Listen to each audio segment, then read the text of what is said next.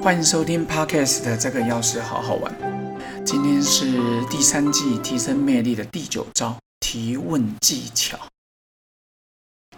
管理之大师彼得·杜拉克曾经就说过了：过去的领导者可能是一个知道如何去解答的人，但是未来的领导者是知道如何提问的人。我们会问问题吗？它里面有提到提问的五个步骤。问出好问题，就是未来最重要的管理工具。成功而有效率的领导者会以身作则，不断的激励员工，启发我们的创意，促进合作来解决问题。所以呢，如果你是一个问出好问题的人，你的魅力也会跟着提升。有时候有些记者很会问问题，但是有些记者问的问题就让人家不敢沟通。所以，彼得·杜拉克有提到的五个部分，分为两个议题。第一个就是提问的技巧，它里面有提到说，你一次就问一个问题，有时你一次问一串问题，三个、五个、十个。说真的，如果你是要回答的人，你都会说，啊，不好意思，你第三个问题是什么？所以呢，我们就一个一个问，问出好问题，而且要记得，每次问题结束之后，你就停顿一下。其实就像在药局一样啊，有些客人来问问题，他有时候问出一串，我也头晕呢，我心跳有点快，我最近尿好少啊，这样这样，一次问出一大堆问题，我真的会觉得不容易回答。所以我说没关系，你一次问一个，一次问，如果你要问题就一个症状，当然给你讲好几个症状，但是要问问题的时候，可以一次问一个，然后问题结束的时候，给对方一点时间，哦，让他来慢慢的思考一下。第二个就是学习聆听提问之后的后续问题跟分享的时候要讲什么。其实就是当你在问问题的时候，也请好好专注对方在说什么。有时候呢，像客人最近常问我说：“你要怎么瘦？”我说：“其实刚开始还是控制饮食。”他说：“我都有控制饮食啊，没有用，没有用。”我说哦，那你怎么控制？他说我都没有吃啊，我就吃水煮的啊，水煮蛋只吃一颗啊，连水果我都不敢多吃。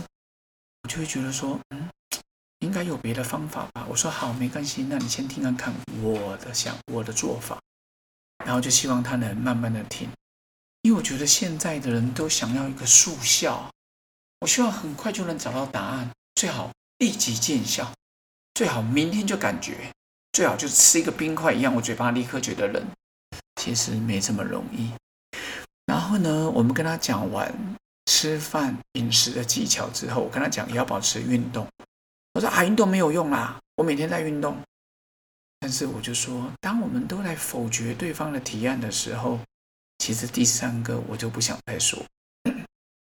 所以呢，学习聆听别人说。提问之后，然后你要问什么后续的问题，大家才能互动。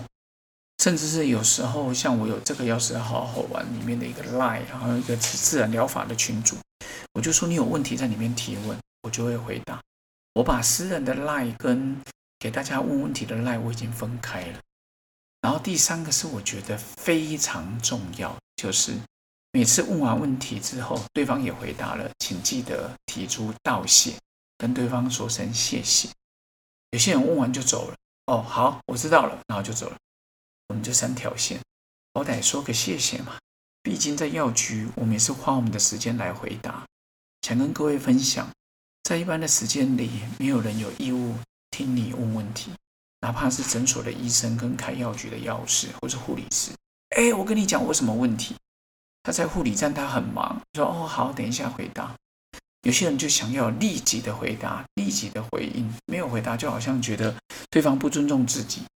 我觉得想要提升你的魅力，真的要把提问的技巧好好学习。这边跟各位分享有一个，为什么 TED 的演讲通常就十八分钟或少于十八分钟？因为那个佩珊啊的意思，他们说人的专注力就十八分钟而已啊，十到十八分钟。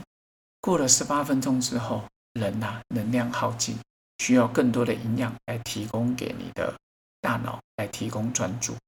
所以呢，要记得现在刚好疫情的关系，户外不能超过十人，户内不能超过五人哦。因为户外超过十人，刚好跟各位讲他的研究，超过三十分钟之后就很容易分心。但是户内呢，最多八人，十五分钟之内就能保持专注。所以呢，现在大概是五分多钟而已。所以呢，这一次呢，就想跟各位讲简短的说明，然后呢，就能让大家更容易专注。所以问出好问题，我真的觉得太重要。有时候在研究所的时候，或在大学的时候，有些人问的问题，我都真的觉得他好像没有做好功课就来啊，不知道想要就人家直接从头到尾跟他说。所以我觉得在提问之前，真的好好先做出功课，这个我觉得非常重要。然后我们接下来第十招，提升魅力的第十招就是尊重他人。然后重视每一个人，这里面有很多技巧哦，到时候再来跟各位分享。所以今天记得提出很好问题，就是先做功课。未来的世界里，不是解答，不是解答问题，而是提出好问题的人。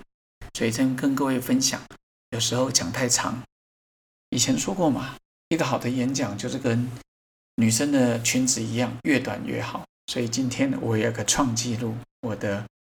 要是好好玩，最短的记录六分多钟，也让大家可以好好的专注一下，想想提出好问题，提升你的魅力。OK，下一招尊重他人，再跟各位分享喽，拜拜。